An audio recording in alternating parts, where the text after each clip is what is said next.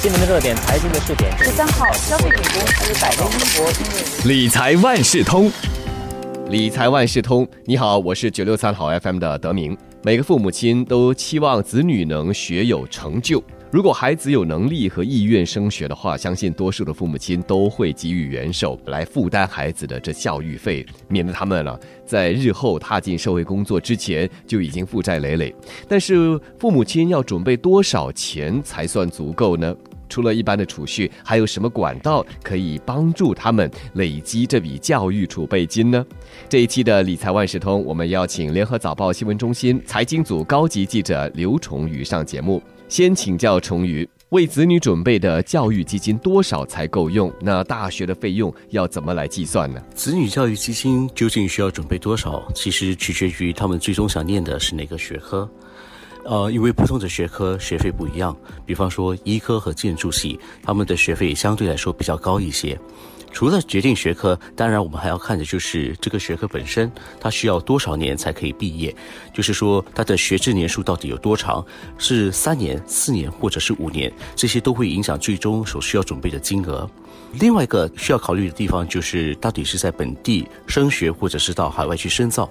在本地升学的话，学生如果是新加坡公民的话，通常我们都会有那个政府津贴；如果到海外去深造，那自然而然那个学费就会更贵一些。那无论你选择的是在本地，或者是到海外去，都要考虑的就是这个学科、这学府它本身的通胀率是多少。理财万事通。那么父母亲又要如何应付这些开销呢？若要准备孩子的大学教育基金，方法有很多种，其中一个当然是靠储蓄，把平日里你工作的钱一部分省下来，慢慢的积累。但这个方法比较辛苦，因为利率比较低，同时间你可能每个月需要投入很多的金额，才可以达到最终的那个教育基金所需要的费用。与其如此。大家不妨考虑的就是采用财务工具。那两个最普遍的财务工具，其中一个就是储蓄保险，另一个就是投资。为什么考虑储蓄保险？主要是因为储蓄保险里头有一个受保证的部分，也就是说，在它期满的时候，你比较肯定说你可以得到某一个特定的金额。那为什么靠投资呢？因为投资的增长潜力是比较高的，同时间你可能需要投注的钱也会比较少一些。那除了这两个财务工具，还有没有其他的途径来准备呢？当然有。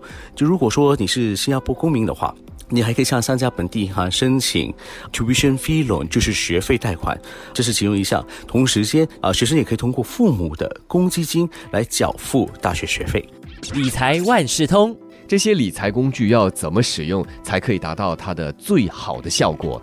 各自又有些什么利弊？我们先说动用父母的公积金来偿还大学学费吧。这个途径虽然看似不错，但是要切记的是，这笔钱是借的，并不是给的。也就是说，孩子最终需要连本带利的归还父母这笔公积金贷款。那除此之外，在贷款的过程中，或者是在偿还过程中，会不会出现状况，以致影响到父母最终的退休养老计划？这个也是大家需要慎重去考虑、去思考的。与其动用父母的公积金储蓄来缴付学费，大家应该考虑的是向本地银行申请学生贷款，也就是 tuition fee loan。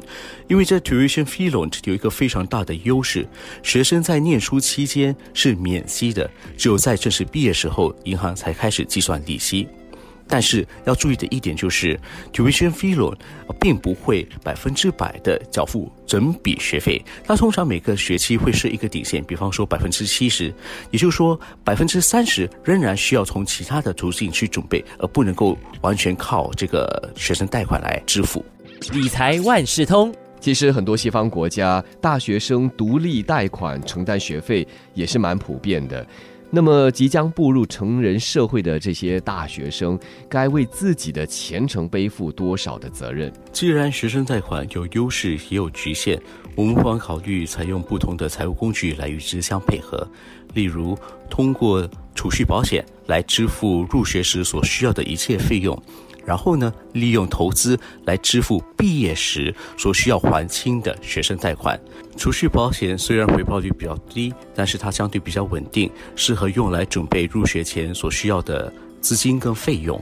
投资的回报潜值虽然比较高，但也相对比较不稳定。面对比较高的风险。因此，我们正好可以通过学生贷款的免息优势，来给予投资更多的时间去增长，以及扶贫市场中所可能出现的一些波动。这一期的理财万事通就请联合早报新闻中心财经组高级记者刘崇宇为父母亲精打细算，替孩子将来的升学费用未雨绸缪。理财万事通每期提供你最需要知道的理财与财经知识。如果你想了解更多，可以到早报的 SG 搜索“联合早报财经专栏理财解囊”。我是九六三好 FM 的德明，我们下期再见。